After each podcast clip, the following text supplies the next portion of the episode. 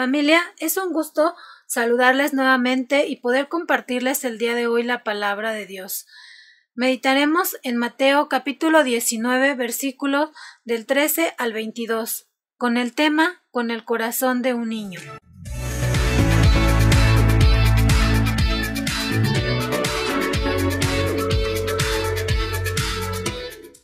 Llevaron unos niños a Jesús para que pusieran sobre ellos las manos y orara por ellos. Pero los discípulos comenzaron a reprender a quienes lo llevaban. Entonces Jesús dijo Dejen que los niños vengan a mí y no se lo impidan, porque el reino de los cielos es de quienes son como ellos. Puso las manos sobre los niños y se fue de aquel lugar. En esta parte de la palabra podemos ver cómo la gente lleva a sus niños para que Jesús les imponga las manos en oración y los bendiga. Pero los discípulos se interponen. Sin embargo, Jesús les dice que deben permitir que los niños se acerquen a Él. Jesús tiene un afecto especial por los niños. Ellos son dependientes por cuanto hay muchas cosas que no pueden hacer por sí solos. Los niños son sinceros, naturales, no guardan resentimientos y su amor es sin fingimiento. Por eso Jesús dice que el reino de los cielos es de quienes son como ellos. De igual manera, nosotros que somos su pueblo debemos depender eternamente de Él con la humildad que tienen los niños. Y en Mateo capítulo 19 del versículo 16 al 22 dice así, Un joven fue a ver a Jesús y le preguntó, Maestro, ¿qué cosa buena debo hacer para tener vida eterna?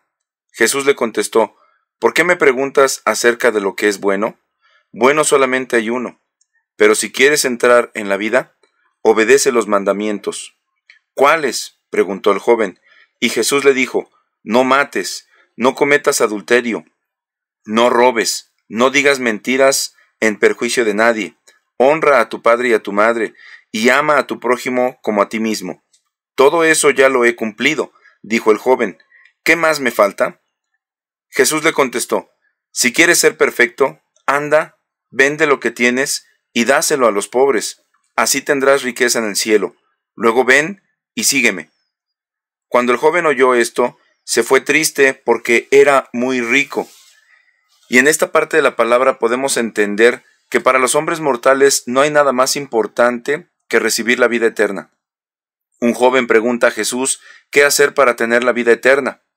Aunque había cumplido los diez mandamientos, no tenía la convicción de su salvación.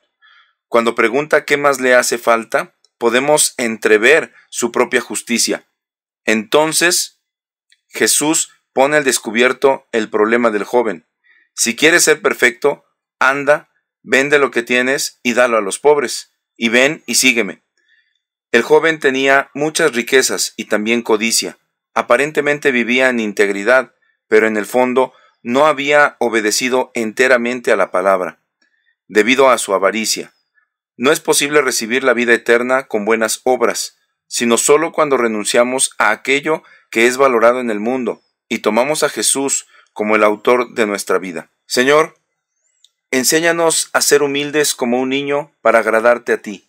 Enséñanos a amar las cosas del reino de los cielos y no las riquezas terrenales. Iglesia, deseamos que Dios les bendiga y les guarde cada día.